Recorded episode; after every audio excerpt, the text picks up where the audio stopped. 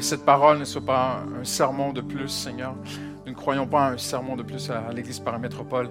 Nous croyons à une parole qui vient de Dieu, tranchante, plus tranchante qu'une épée, pour notre bien, parce que tu nous aimes. Nous croyons une parole qui fait exploser le roc, qui embrase les cœurs, Seigneur.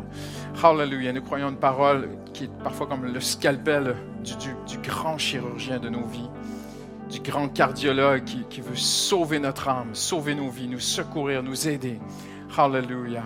Nous purifier. Hallelujah. Pour notre bien ce soir. Hallelujah. Merci Seigneur. Seigneur, nous sommes disposés. Seigneur, et nous voulons t'accorder maintenant vraiment toute notre attention, Seigneur. Tu demandes à l'homme juste de se tourner vers toi. Alléluia. Tu dis que tu cherches, tu regardes partout sur la terre. Y a-t-il un homme sage? Y a-t-il quelqu'un qui cherche Dieu? Seigneur, la sagesse ne se trouve pas dans les universités de ce monde. Seigneur, oui, peut-être une certaine sagesse, mais la vraie sagesse se trouve dans le cœur d'un homme et d'une femme qui cherchent Dieu. Alléluia. Et ce soir, nous te cherchons. Tu es la source de tout, Seigneur. Tu es la source de toute vie, de toute matière. Tout vient de toi. Tout a été créé par toi, Seigneur. Alors nous nous mettons vraiment ce soir devant toi, nous nous plaçons devant toi. Nous voulons recevoir de toi, Seigneur. Tu as vu d'avance les limites de qui je suis, Seigneur. Tu connais toutes mes limites, Seigneur. Mais tu as choisi de passer à travers les choses faibles afin que toute la gloire te revienne, Seigneur. Au nom de Jésus, nous t'aimons. Amen. Amen. Hallelujah. C'est difficile d'arrêter des temps de prière comme ça. Hein? C'est des merveilleux moments dans la présence de Dieu. Prenez une minute pour saluer tous les gens autour de vous. Dites-leur, il n'y a pas meilleure adresse en semaine. Tu as choisi la bonne maison de prière ce soir.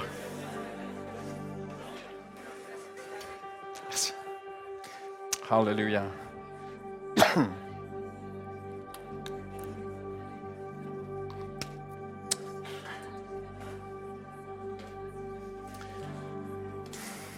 Amen. Sans plus tarder, je vous invite à tourner avec moi euh, dans le psaume 103. Nous avons euh, débuté ensemble euh, la semaine dernière un message qui s'intitule Les trois angles de l'amour de Dieu. On va faire en sorte qu'il soit bientôt disponible sur notre chaîne YouTube. Et mon cœur se réjouit de voir la maison de Dieu en semaine se remplir. Amen d'adorateurs, euh, d'adoratrices, d'hommes et de femmes qui aiment la présence de Dieu. Je ne peux pas refaire, c'est vraiment la continuité. Si vous n'étiez pas avec nous la semaine dernière, eh bien, vous allez vraiment vous sentir mal. Vous allez vous sentir comme si vous aviez manqué quelque chose d'extraordinaire. Peut-être que vous ne pouviez pas être avec nous la semaine dernière, donc il n'y a pas de condamnation sur vous. Mais si vous auriez pu être avec nous la semaine dernière, vous n'étiez pas là. Non, c'est entre vous et Dieu. Euh, en fait, j'ai expliqué, quand on parle de trois angles de l'amour de Dieu, que cet amour, il y a différents mots dans la Bible pour l'amour de Dieu, mais il y a un terme très, très cher, très précieux, très fort. Si tu peux peut-être un, peu réduire mon, retour, s'il te plaît, euh, il est un peu trop fort. Euh, il y a un terme très, très fort dans la culture juive sur l'amour de Dieu, et c'est le mot chesed. Et ce mot parle de, l'amour de Dieu, ce mot signifie littéralement un amour qui veut s'engager, c'est un amour d'alliance, c'est un amour qui est utilisé pour le mariage, c'est un amour de contrat.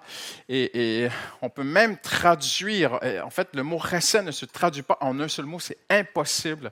C'est une, c'est une cohabitation de trois mots en français ensemble, où on peut dire oui l'amour, mais aussi il y a une force, il y a un engagement et il y a une fidélité dans cet amour.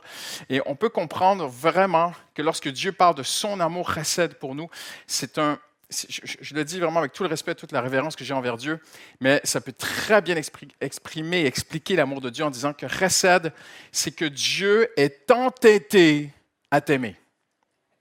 Dieu est entêté, il est, il est fixé sur une chose.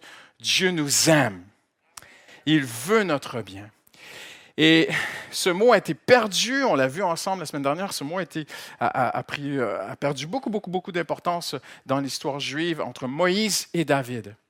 Mais David va le remettre devant la scène et aucun auteur comme David va, va utiliser ce terme, recède, l'amour de Dieu, l'amour de Dieu. Et dans le psaume 103, il est central, c'est même la structure du psaume.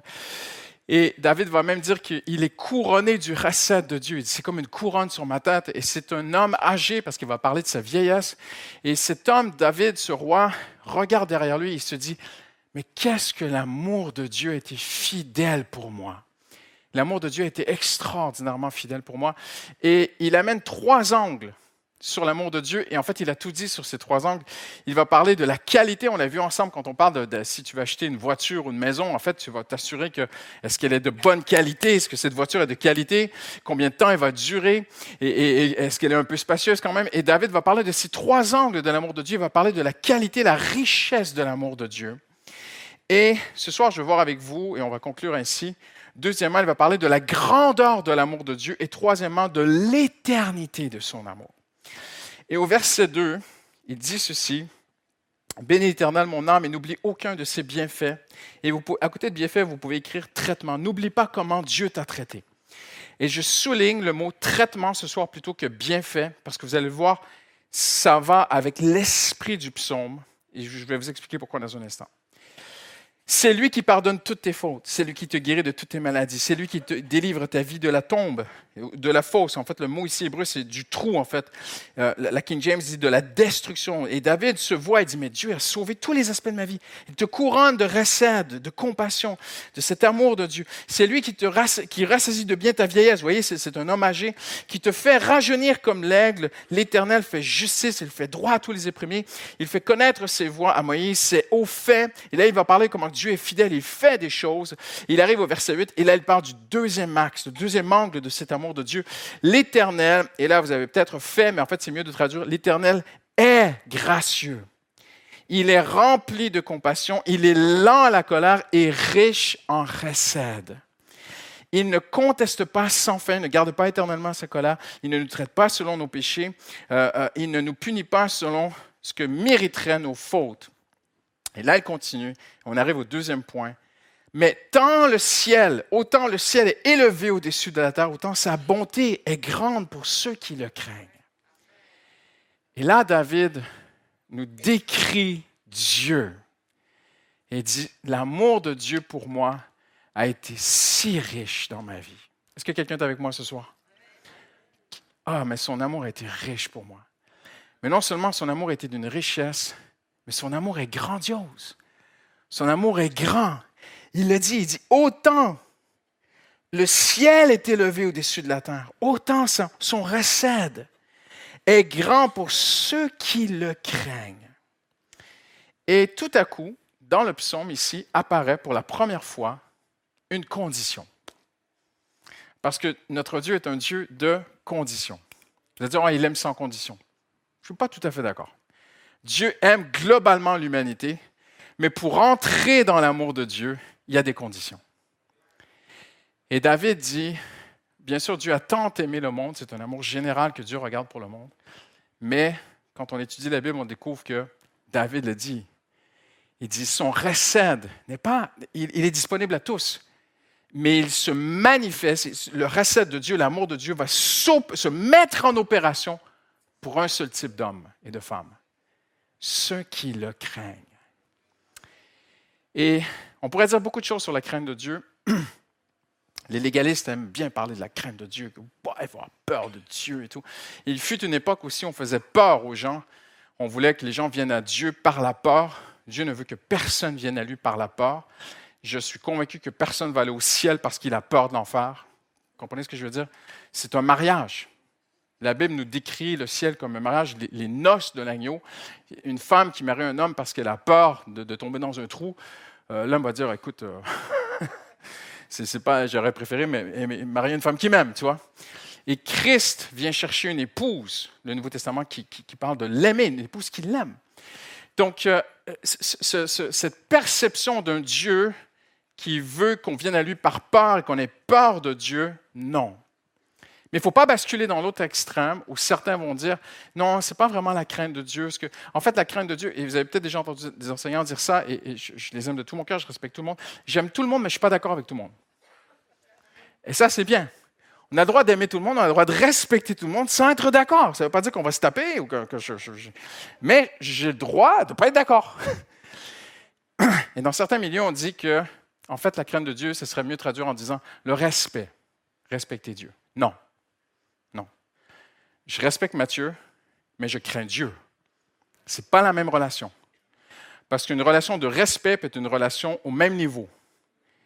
La relation que nous avons envers Dieu est une relation de crainte de Dieu. Et la seule raison pour laquelle ce soir vous pouvez rester assis et me regarder, c'est parce que la gloire de Dieu n'est pas manifestée. Parce que si Dieu déployait la gloire de sa présence dans ce lieu ce soir, on serait tous le visage contre sol. On serait tous en train de se sentir mourant devant sa présence. Parce que lisez les Écritures, tous les hommes qui ont été au contact de la présence de Dieu, même de Jésus. Ah non, mais Jésus, c'est mon pote. Il n'y a, pas de, pote avec Jésus. Jésus, ce n'est pas ton pote. Quand Jésus apparut à Jean dans l'Apocalypse, Jean, boum, au sol, direct. Sol de Tarse, boum, au sol, direct. C'est pas que Jésus leur a mis un, un coup, là. C'est juste qui il est. Il est glorieux. Et c'est de le craindre. Dieu mérite la crainte parce que c'est qui il est. La crainte n'est pas la peur de Dieu, mais il y a un peu de peur dans la crainte. On tremble devant Dieu. Et David dit que l'amour de Dieu, le recette de Dieu, est pour ceux qui le craignent. Et voyez-vous, la, crainte, pour moi, c'est ce, respect, et, je ne vais pas faire de politique ce soir, mais, mais les Français ont beaucoup de la difficulté avec, euh, avec l'ordre et, euh, et les autorités. C'est l'histoire de la France, hein. ils en sont fiers. Mais ce n'est pas comme ça partout. Moi, je viens du Canada et il y a un respect envers les autorités. On craint les autorités. Il y a une certaine crainte envers les autorités. Juste pour vous dire, on rigole pas. je me souviens, une petite euh, grand-mère italienne qui, a voulu passer les douanes canadiennes et elle avait caché des saucissons dans sa robe. Ça n'a pas été long, ils l'ont attrapé, les saucissons ne sont pas rentrés au Canada. Et il y a des années, j'ai envoyé mes deux filles euh, visiter mes parents euh, et la famille, tout ça. Donc, elles sont parties, des deux mineurs en fait, mais mes deux filles étaient toutes petites. Et euh, moi, je n'ai pas réfléchi en fait. J'ai mis une bouteille de vin pour mon père dans les valises. Et mon aînée elle a une conscience morale impeccable. Donc, dans l'avion, on remplit un petit papier. Est-ce que vous avez ceci, cela, ceci, cela? Et elle voit 20. Donc, elle se retourne vers sa petite sœur et la petite, a dit, on va avoir des problèmes. Et moi, je n'ai pas réfléchi. Alors, ma fille, elle écrit, oui, on a du vin. Il faut être réglo. Et ma petite, de 12 ans à l'époque, se fait attraper par des gros douaniers. Elle se fait prendre, elle se fait amener dans une salle et elle se fait interroger. Et elle m'a raconté plus tard, je dis, ah oui, elle dit, mais papa, j'étais terrifié, tu vois. Et c'est un peu, là vous allez me dire, mais Dieu ne veut pas qu'on soit comme ça avec lui. Dieu est notre Père, il y a cet amour. Mais en même temps, Dieu ne peut pas être autre chose que ce qu'il est. Et Dieu ne se fera pas autre pour s'ajuster à comment on aimerait le voir. Dieu est glorieux. Dieu est, tout, Dieu est la source de toute autorité. Et Dieu est ce douanier qui mérite d'être respecté, d'être craint et de dire, oh, je suis et voyez-vous, il y a des choses qui ne rentrent pas dans le royaume de Dieu. Tu ne rentres pas à ce que tu veux au Canada comme ça. Mais il y a des choses que tu ne peux pas rentrer dans le royaume de Dieu, ça ne marche pas. Et là, parfois, certains chrétiens se demandent, mais Seigneur, pourquoi je vis des blocages avec Dieu? Pourquoi elle, elle est bénie par moi? Pourquoi c'est toujours la galère, ceci, cela? Il faut que tu te places devant Dieu. Est-ce que dans ta vie, il y a cette crainte de Dieu? Et cette crainte de Dieu est très importante. C'est un amour. Mes enfants m'aiment, mais je suis leur père et il y a quand même eu une certaine crainte de, de, leur papa. On peut aimer Dieu tout en le craignant. En fait, pour moi, euh, il y a cette relation que David va souligner où David va dire, si, j'ai connu l'amour de Dieu dans ma vie, c'est que moi, le roi David, je, je craignais Dieu. Il y avait une crainte de Dieu dans ma vie. La grandeur de son amour. Deuxièmement, l'éternité de son amour. Au verset 17, verset 11, il dit Grand est son recède. On l'a vu. Verset 17, l'éternité de l'amour de Dieu. Et David est fasciné. Il dit Son recède est d'éternité en éternité. Et il dit L'amour de Dieu pour moi est d'une richesse tu, peux imaginer ce papier, ce, vieux roi qui dit, mais, qu'est-ce que l'amour de Dieu a été, un, pour moi, riche, deux, grand, et trois, pas simplement long dans le temps. David dit d'éternité en éternité. Quelle révélation a eu David? Le recette de Dieu, l'amour de Dieu est d'éternité. Dieu est ce soleil, même le soleil c'est une image beaucoup trop faible. Dieu est ce soleil qui rayonne de recède, d'un amour riche. Mais en même temps, tout le monde sait qu'encore aujourd'hui, personne n'a réussi à envoyer un satellite tout près du soleil sans qu'il soit consumé. Et Dieu est un feu consumant. Et cette relation que David a découverte avec Dieu, où j'ai dans ma vie vécu une relation d'amour avec mon Dieu, mais aussi de crainte de mon Dieu. Je crains mon Dieu.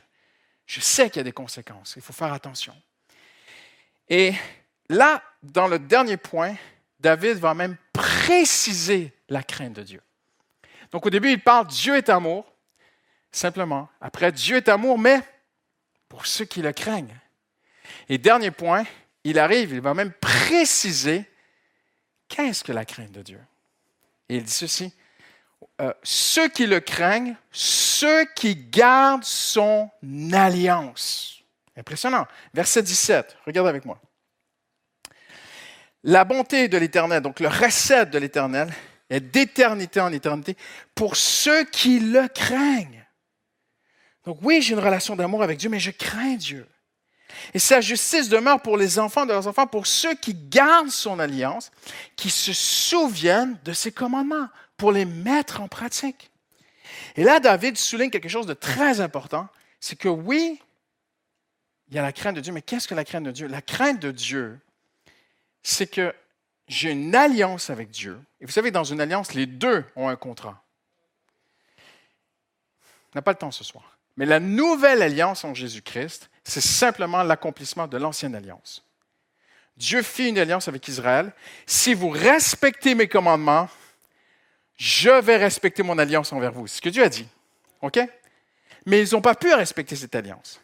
Et Paul dit que l'ancienne alliance avec Israël était simplement un moyen de nous montrer qu'on n'y arrivera jamais en fait. Mais que Jésus est venu et que lui a respecté l'alliance. Donc, quelle alliance Jésus a respectée La loi. Jésus a dit, je suis venu accomplir toute la loi. Jésus a dit, la loi, elle est parfaite en lui. Jésus dit, celui qui aime son prochain comme lui-même, en fait, il a respecté toute la loi. Celui qui aime Dieu et qui aime son prochain, la loi, c'est total, c'est terminé. Jésus a accompli la loi et il nous a inclus avec lui dans son alliance avec le Père. Alors, est-ce qu'on a... Ben, ben, c'est merveilleux, pasteur. J'ai plus besoin de faire les dix commandements. Euh, j'ai plus besoin de respecter l'alliance dans l'Ancien Testament. Ça disait, tu ne tueras pas. Ben, ben moi, je peux tuer. Puis le problème, j'ai plus d'alliance. Jésus l'a fait pour moi. Non. C'est que dans la nouvelle alliance, nous aussi, Dieu nous demande de la respecter, la nouvelle alliance. Jésus va même aller plus loin on vous a dit que si tu couches avec la femme de ton voisin, tu as commis l'adultère. Moi, je te dis que si tu la regardes, tu la convoites, tu l'as fait en fait. En d'autres mots, Dieu ne traite pas de nos actions, il traite de nos intentions, de nos pensées. On est tous condamnés à mort, c'est terminé. Tous son péché sont privés de la gloire de Dieu. C'est fini. Alors on se cache en Jésus. Mais, ce n'est pas pour justifier d'aller faire n'importe quoi. C'est parce qu'on veut marcher dans la sainteté on n'a pas la force de le faire, mais il a envoyé le Saint-Esprit pour nous donner la force de marcher dans la sainteté. Alors David dit, le recette de Dieu est pour ceux qui gardent son alliance. Quelle alliance? Cette alliance en Jésus-Christ où tu dis, je veux être une femme agréable à Dieu. Je n'ai pas la force en moi-même. Israël a montré qu'on ne peut pas y arriver, mais le Saint-Esprit est venu dans ma vie et je peux grandir dans la sainteté de plus en plus. Vous me suivez? En d'autres mots, maintenant, chercher à lui être agréable plutôt que la limite de ce qui est toléré, voilà la crainte de Dieu. Dans l'Ancien Testament, on dit, voici ce que tu dois faire et ce que tu ne fais pas. Dans le Nouveau Testament, c'est l'accomplissement de tout l'Ancien Testament. Et c'était quoi la base? Tu aimeras le Seigneur ton Dieu. Je vais être très cash avec vous ce soir parce que le temps presse. Dieu veut une relation d'amour avec lui. Et le vrai amour du chrétien, ça va vraiment vous. Maintenant, je ne suis pas en train de vous donner des armes et des munitions pour sortir d'ici et aller, euh, régler des comptes avec d'autres chrétiens. C'est que pour toi. OK? Attaquez personne avec ce que je vous dis. Prends-le juste pour toi ce soir. Mais pensez à ceci. La relation que Dieu veut avec Christian Robichaud n'est pas une relation où je cherche la limite de ce qui est toléré. Comprenez ce que je veux dire? Mais plutôt, comment est-ce que je peux être agréable à Dieu? Je pense à un truc rapidement. Quand ma, ma fille était toute petite, tous les parents savent de quoi je parle, tu lui dis, ne touche pas à la plante. Il y avait de la terre dans la plante. Et ma fille, elle aimait se mettre la, main dans la terre. J'avais des invités à la maison. Et je vois ma petite assise sur sa couche. Elle me regarde, elle voit que je parle, elle pense que je ne la vois pas. Et puis elle fait comme ça. c'est une scène de film, c'est pas possible. Et puis elle fait comme ça, toi. Et je la regarde. Je la vois, puis je papote avec mes amis à la maison. Et je vois ma toute petite. Puis elle lève. Et elle met la main. Je dis Rebecca Depuis le début, dans son cœur, il n'y a pas l'intention d'être agréable à papa. C'est pas ça. Viens voir papa, fais-lui un câlin, c'est ce que papa veut. Et le chrétien n'est pas ce que Dieu cherche, c'est pas jusqu'où je peux aller avant, avant que l'alarme sonne et qu'on me dise que j'ai péché. Non. Seigneur, comment est-ce que je peux être agréable? Je ne veux pas te donner le minimum, je vais te donner le maximum. Et je termine avec ceci ce soir. Si David a pu hérité d'un tel amour. Si cet homme âgé termine sa vie en disant, j'ai connu le recette de Dieu, incroyable, la richesse, l'immensité de son amour, l'éternité de son amour, je l'ai goûté. Je vais vous dire ceci ce soir. C'est parce qu'il y a un élément qui est central dans tout le psaume. Personne ne peut contredire ce que je veux dire. C'est tout à fait biblique. C'est la repentance. David parle que Dieu l'a pardonné, que Dieu a oublié ses péchés. Si vous n'êtes pas d'accord avec moi, je vous montre rapidement il va dire, c'est lui qui délivre la vie de ta, vie de la fosse, du, trou en fait, hein, de la mort. L'Éternel est miséricordieux, compatissant pour qui? Pour le pécheur. Il est lent à la colère, riche en recède. Il ne conteste pas sans cesse. Pourquoi contester? Parce qu'il y a eu péché. Il ne garde pas sa colère à toujours. Pourquoi? Parce que David a vu que Dieu a déjà été en colère contre lui. Il ne nous traite pas selon nos péchés. Là, il est directement dedans. Il ne nous punit pas selon nos iniquités. Il éloigne de nous nos transgressions comme un père a compassion de ses enfants. Et en fait, à travers tout le psaume 103, tout le monde doit être d'accord. David se rappelle de David de Bathsheba. il a peut-être commis d'autres erreurs dans sa vie, mais s'il y a une erreur qu'il a commise, qu'il a marquée, c'est qu'un jour, il était sur sa terrasse, il n'y avait rien à faire là, il devait être à la gare, et il y avait une femme se baigner. Il a fait venir, il a couché avec elle, et puis il a tué son mari pour la prendre. Je relisais ce texte cet après-midi, dans la grande simplicité. je faisais juste relire le texte de ce qu'il a fait. Je disais, ah ouais, quand même, c'est pas n'importe quoi. Et le prophète Nathan vient le voir, il lui raconte une histoire. Il lui dit, il y a un homme qui avait beaucoup de brebis et un homme qui n'en avait qu'une. Et l'homme qui avait beaucoup de brebis est allé voler l'homme qui avait une seule brebis, et puis il l'a tué, puis il a pris la brebis et tout. Et David dit, mais c'est quoi cette histoire? Il dit, dit c'est toi qui as fait ça. Incroyable, hein? Et que dit David à Nathan? J'ai péché contre l'Éternel. Tu aurais dit ça à Saül, il aurait sorti sa lance. Saül n'était pas repentant. David était repentant. Lisez le psaume 51. David, c'est contre toi que j'ai péché. Hein? Et quand il regarde derrière lui dans le psaume 103, tu, vois un homme qui dit oh, J'ai tout gagné à me repentir j'ai tout gagné. À ne pas lutter avec Dieu, à ne pas justifier le péché, à ne pas appeler ce qui est bien mal et ce qui est mal bien, à ne pas essayer de maquiller un peu les choses, faire semblant. L'histoire de David et Bathsheba, ça a presque duré un an. Hein. Certains disent que ça a même encore duré plus. Hein. Mais impossible parce que c'est neuf mois. Mais, mais ça a duré des mois, cette histoire. Donc pendant des mois, David, il vit sa vie. Jusqu'au jour où quelqu'un vient lui dire, c'est mal ce que tu as fait. Et voyez-vous, si la loi n'existait pas, on serait perdu, mes amis. Et la loi de Moïse nous dit, Christian, tu es un pécheur. Et Jésus-Christ nous dit, c'est encore pire, parce que si tu penses faire du mal à ton prochain, tu fais juste, hum, lui, hum, ah, tu l'as fait. Ah bon? Oui, parce que Dieu traite de tes intentions. Et David arrive au psaume 103 à la fin de sa vie et dit, j'ai tout gagné me repentir. Je vais vous dire une chose, le plus beau message qu'il faut prêcher dans les églises, c'est la repentance. Quand on ne prêche pas la repentance dans les églises, parce qu'on veut faire plaisir aux gens, on ne veut pas qu'ils partent, on ne veut pas les bousculer, en fait, on leur fait mal. On les prive de recède. On les prive de connaître la richesse de l'amour de Dieu, la grandeur de l'amour de Dieu et l'éternité de l'amour de Dieu. Parce que cet amour est pour ceux qui le craignent. Et parce que David craignait Dieu, il s'est repenti. Il a dit, je suis pécheur. Et Dieu nous aime et Dieu t'aime ce soir. Mais Dieu ne cherche pas à avoir raison, il cherche à nous raisonner. Réfléchissez à ceci. Dieu ne cherche Dieu n'a aucun intérêt à gagner son point contre toi. Dieu ne gagne rien dans un débat à dire j'ai raison, tu as tort. Parce qu'il n'a rien à prouver, il est Dieu. Il est au-dessus de tous les débats. Donc si Dieu lutte avec nous, c'est pour notre bien. Si Dieu dit j'ai raison, tu as tort, j'ai jamais trouvé encore une fois dans ma vie où Dieu avait tort et j'avais raison en passant.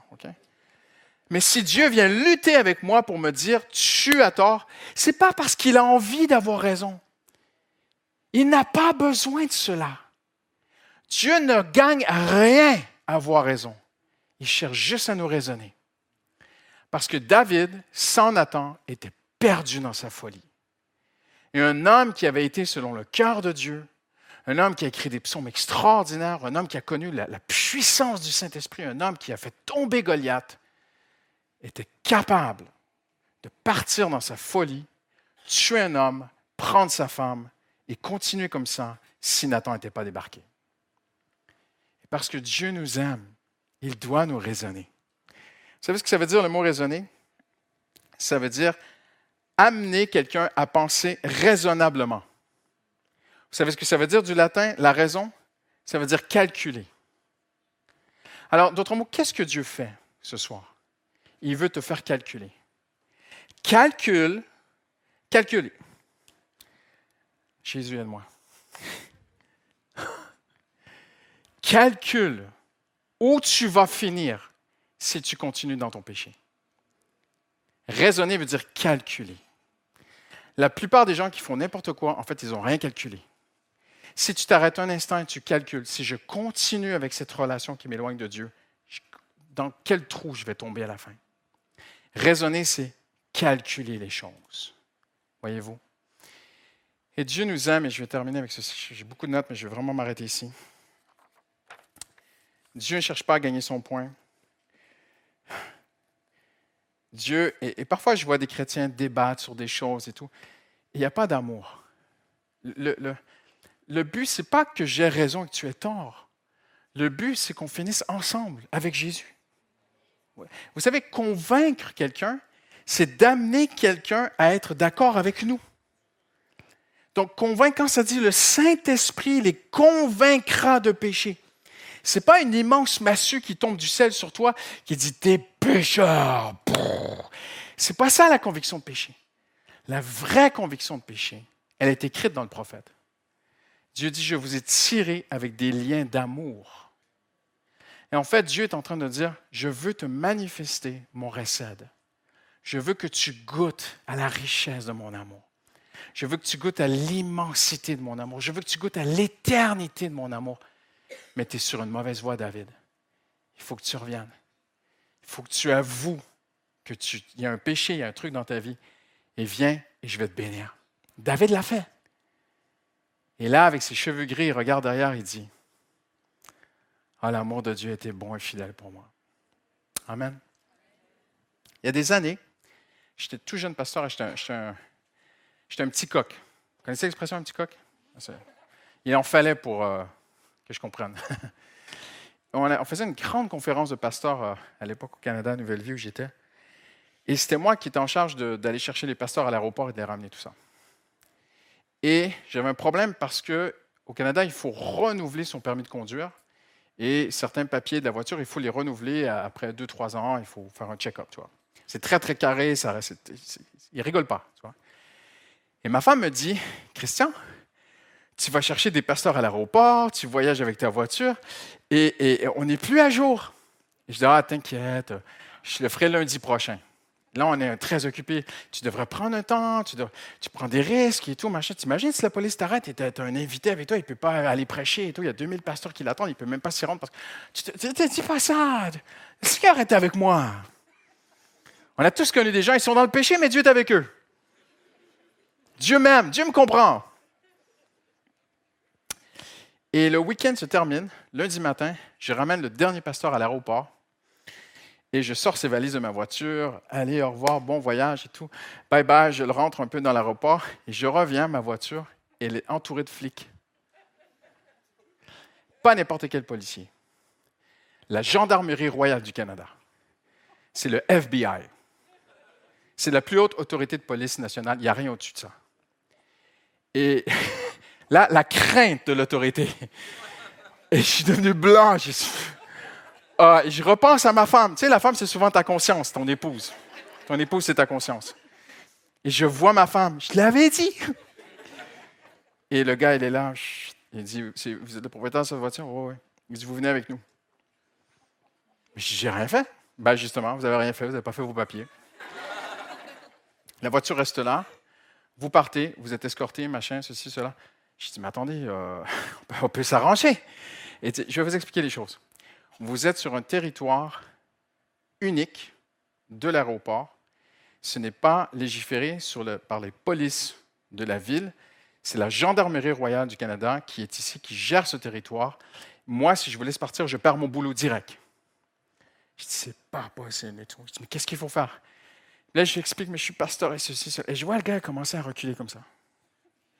Puis il réfléchit. Il dit, attendez, attendez, je reviens dans sa voiture, il prend un téléphone, il fait un appel. Et pendant ce temps-là, la honte.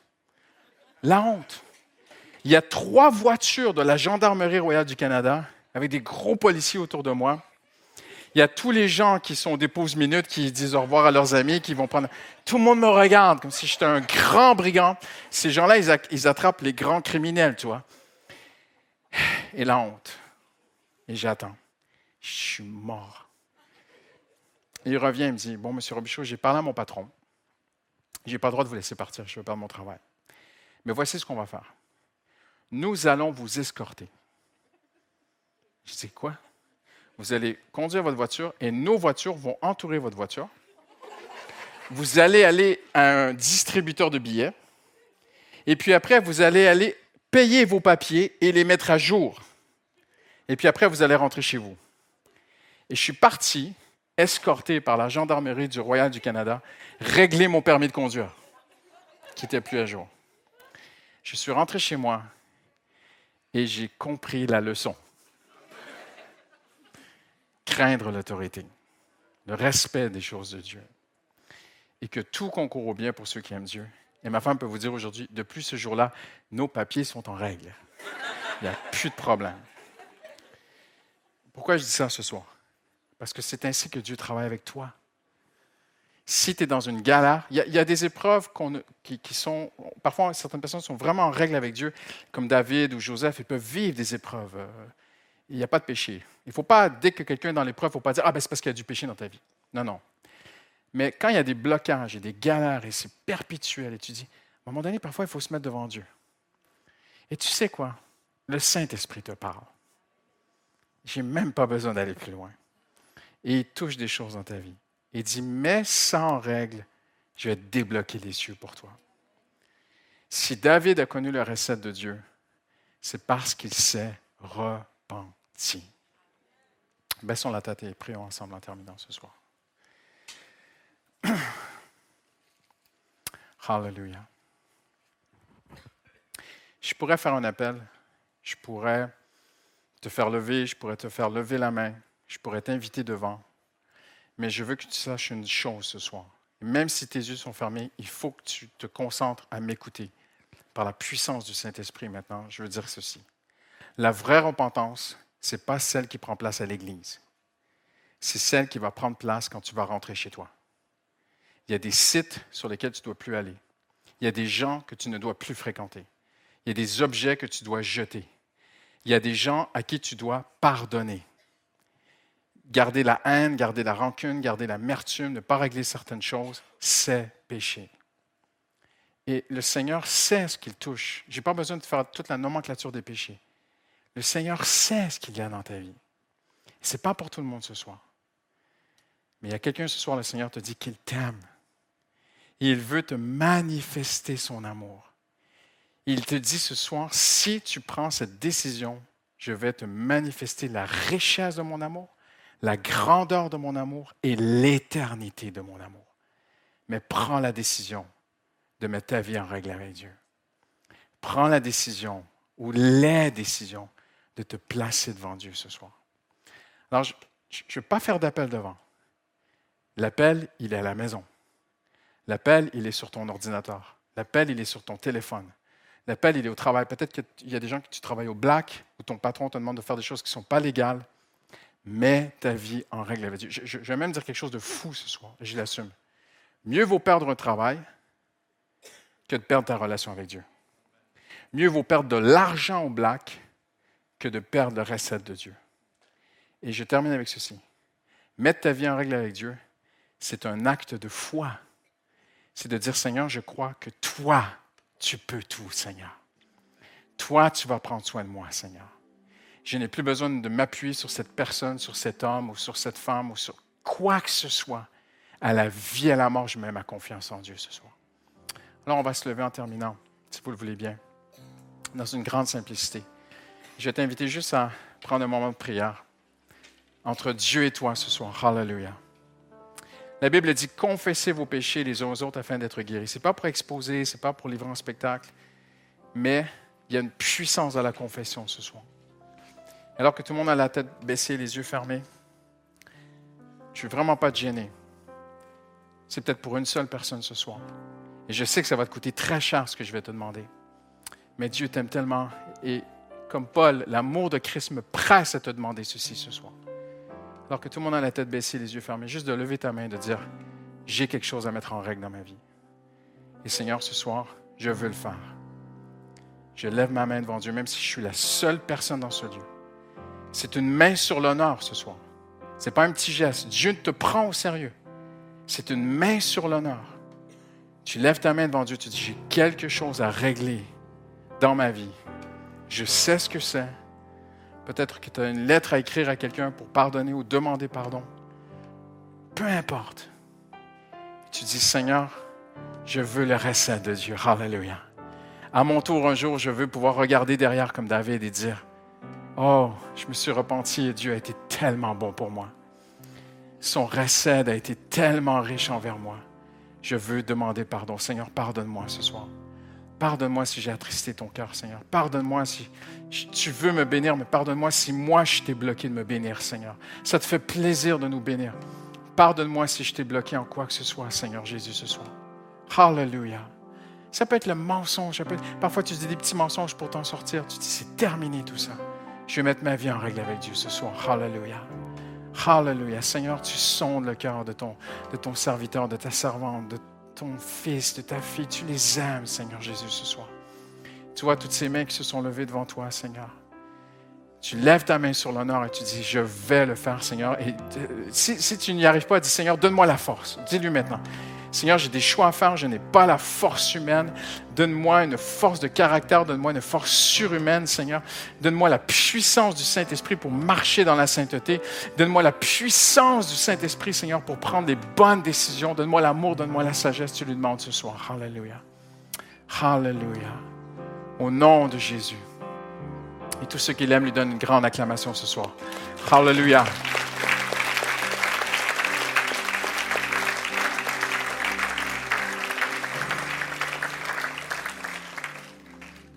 Une bonne nouvelle pour vous.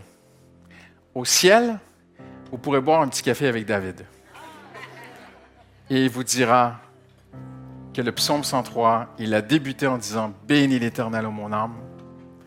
Et à la fin, il a terminé en disant Bénis l'Éternel, ô mon âme. Vraiment, Seigneur, je marchais avec toi. Je connaître ton recette, Seigneur. Hallelujah. Et je te dis ce soir, bénis l'Éternel. Rentre chez toi, bénis l'Éternel sur la route. Bénis l'Éternel sur le trottoir de Paris. Bénis l'Éternel dans le bus, dans le métro, le RER. E bénis ton frère, ta soeur là avant de partir. Mais après, tu bénis l'Éternel. Amen.